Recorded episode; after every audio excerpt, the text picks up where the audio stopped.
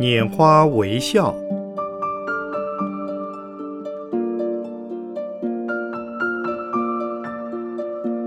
圣严法师著。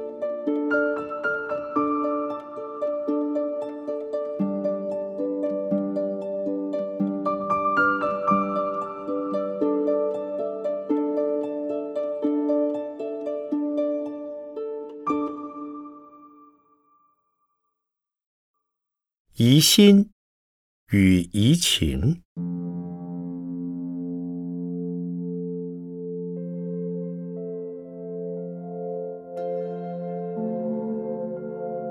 疑可分成两个部分来讲：一、普通的疑心；二、禅修的疑情。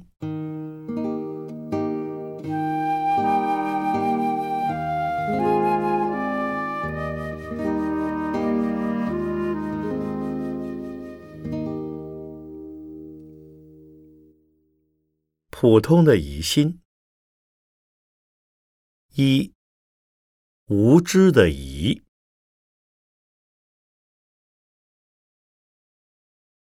对于所接触到的人事物，因为不知道、不了解，所以与之保持距离，不敢碰它。碰了怕会上当、惹祸、受伤害，这是为了自己的安全而起的疑心。这种情形，在我们的日常生活里，谁都可能遇到。当你头痛时，有个你根本不认识的人给你药吃，你并不知道这个人是不是懂得这种药的性质，而他也只说：“听说这种药可以治头痛，你试试看。”这时，除非你已痛得不得了。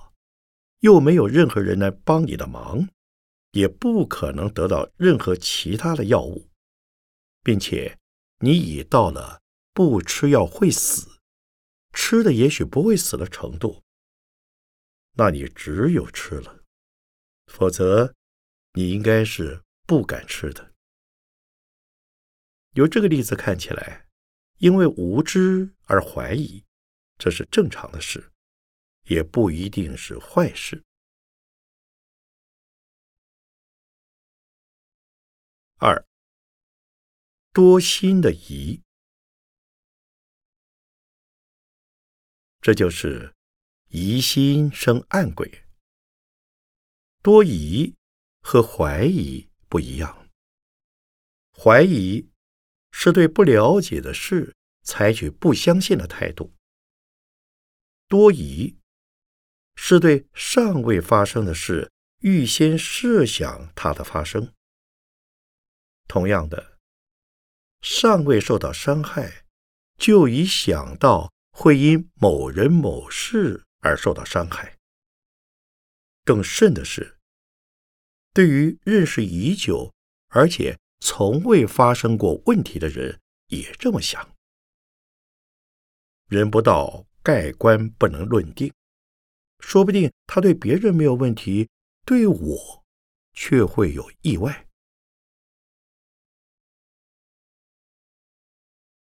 一般人认为，抱防人之心比完全信任人要安全。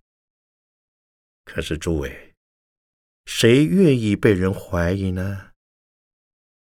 你是赤胆忠心、一片热忱来对待对方。对方的反应则是：“你对我这么好，有什么企图？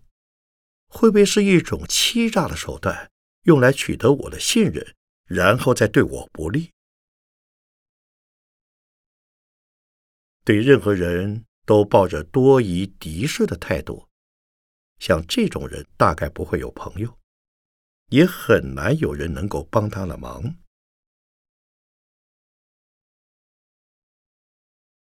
不论待人或处事，凡是多一分犹豫，即少一分成就。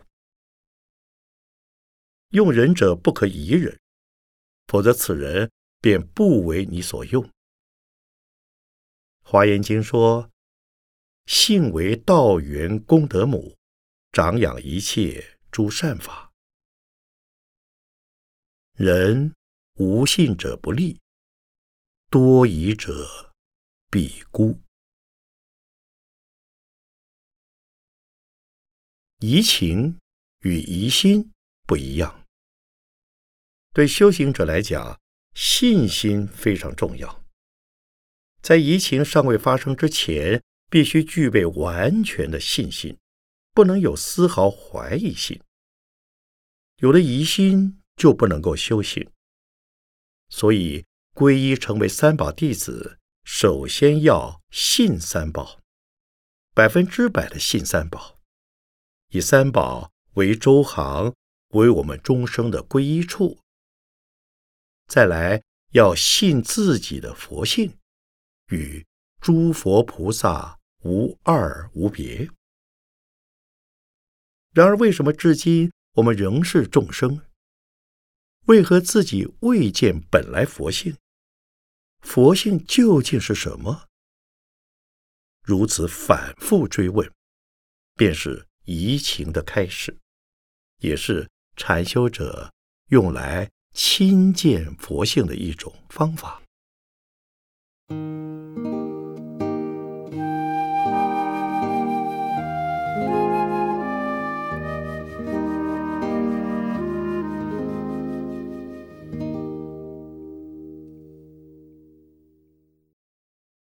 禅门所讲的移情，是用一句话头或一则公案，叫你愣头愣脑的问，又称参话头或参公案，又名为参禅。参禅的人，必须百分之百的相信佛说，百分之百的相信自己有开悟的可能，百分之百的相信。师傅的指导，譬如说：“泥牛海底衔猪走，东山下雨西山湿。”这些话看起来不合逻辑，互相矛盾，但你却不能怀疑其正确性。不但信，而且要百分之百的照着他的话去追问。也就是参，继续不断的夜以继日的废寝忘食的参参参，以后你才会产生移情。所以，移情与信心不仅不违背，而且是相应的。越是信的深切的人，才越会产生移情。若是信的不深切的人，或是修行上毫无体验的人，便不容易产生疑情。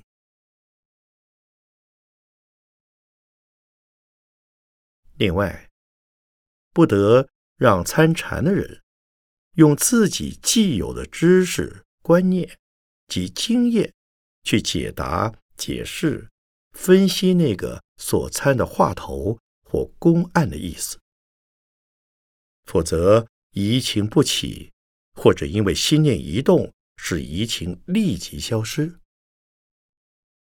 移情是想要知道你所参的话头或公案的内容是什么，并相信话头或公案本身能在你穷参不舍的追问之下，自然会给你答案。答案出现时，我们称之为开悟。不过，尚需经过高明的师傅来鉴定，你是不是得到正确的答案。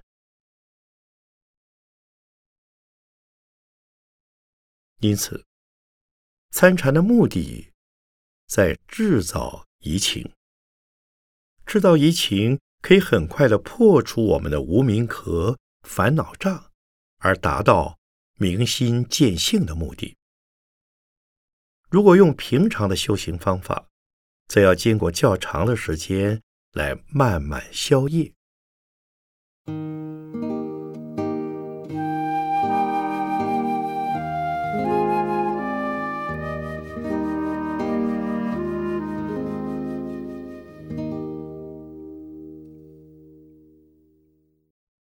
仪情有小中大的三个等级。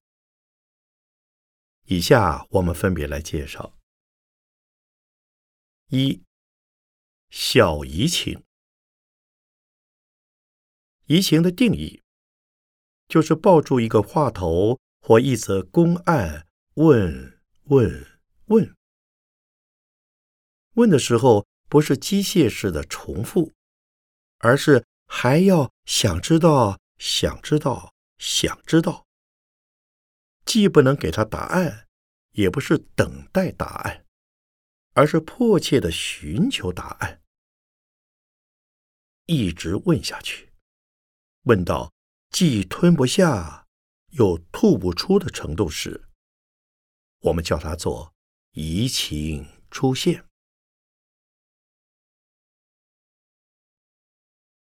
现在举一个例子来说明小移情、中移情、大移情的区别在哪里。我在美国的一次禅期中，有一位美国居士，他确实在禅修上已花了很多年的功夫。他打坐时妄想很少，因此我就给他一个话头。他参了两天。便来告诉我说：“我的话头已经参掉了。”我说：“真差劲。”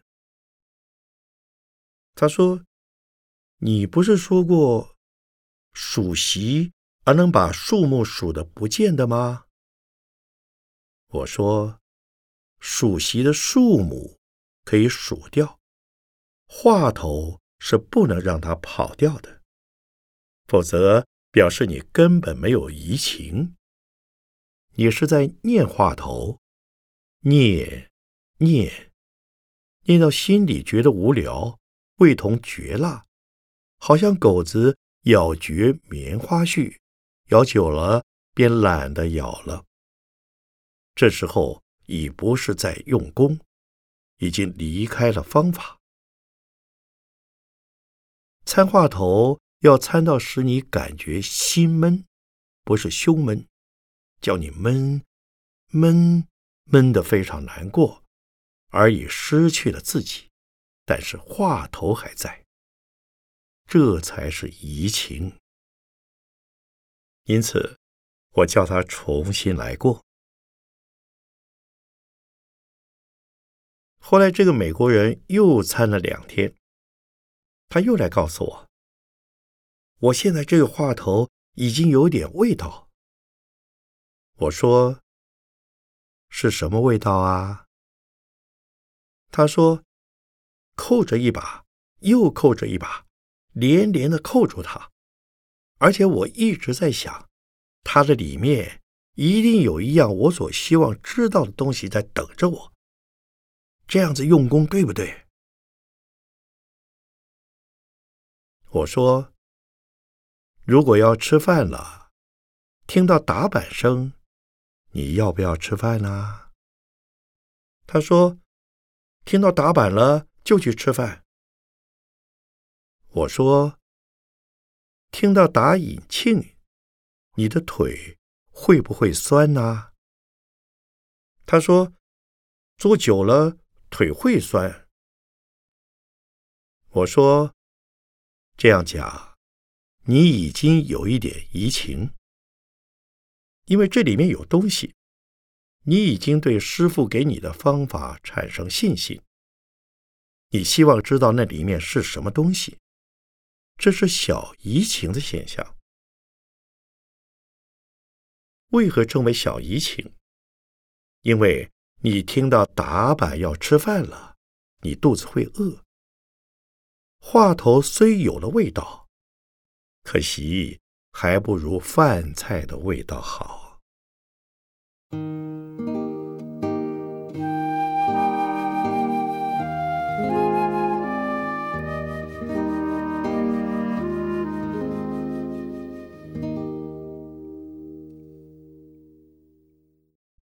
后来，我又告诉那个美国人：“你不要联想到打板就是吃饭的事。”也不要联想到打引磬就是起坐的事。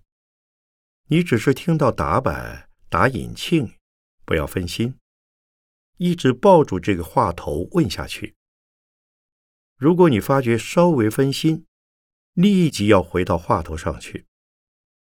你试试看，但是不得欺骗自己，明知大家去吃饭，却故意装着不知道。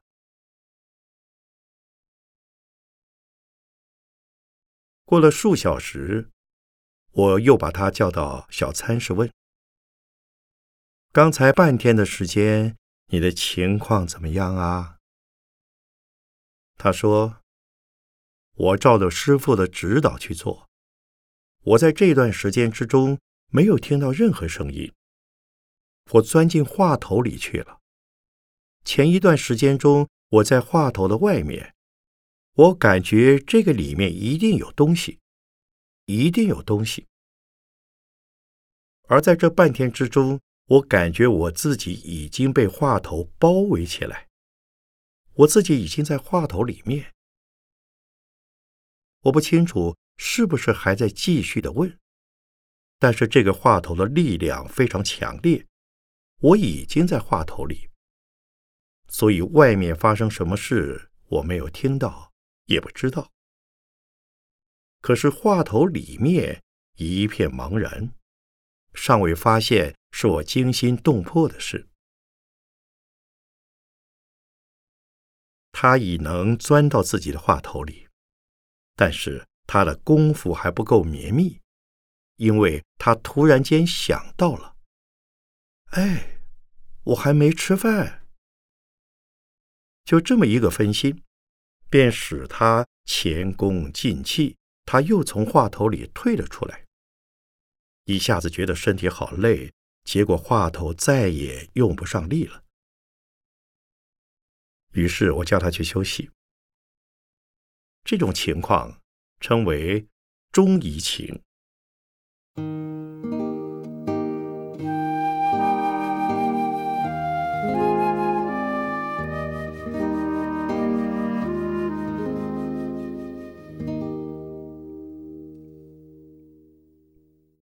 大移情，就是把自己钻进那个话头里，天南地北都不知道，白天黑夜也不分辨。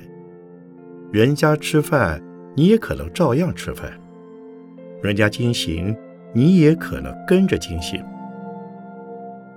你可能也去上厕所，可是你从早到晚，从晚到早，打坐时你在疑团里头。吃饭时你在疑团里头，经行时、大小便时，你都在疑团里。这时你已经是视而不见、听而不闻、食而不知其味，你的任何动作都是顺着习惯性在进行，你不知道你在做些什么。打坐之后，如果没有人要你起来，你可能会一直坐下去。无人让你吃饭，你不会主动觉得需要饮食，因为你的心已被话头包围。这时见山不知是山，见水也不知是水。普通人看到了你，只似个痴痴呆呆的植物人，好像着了邪一样。这种状况称为疑团。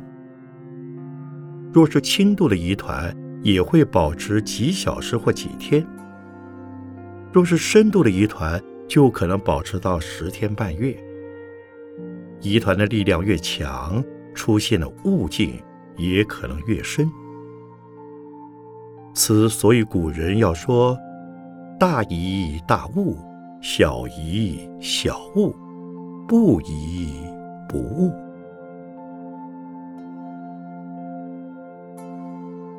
一九八四年三月二十一日，北投龙禅寺禅坐会开始。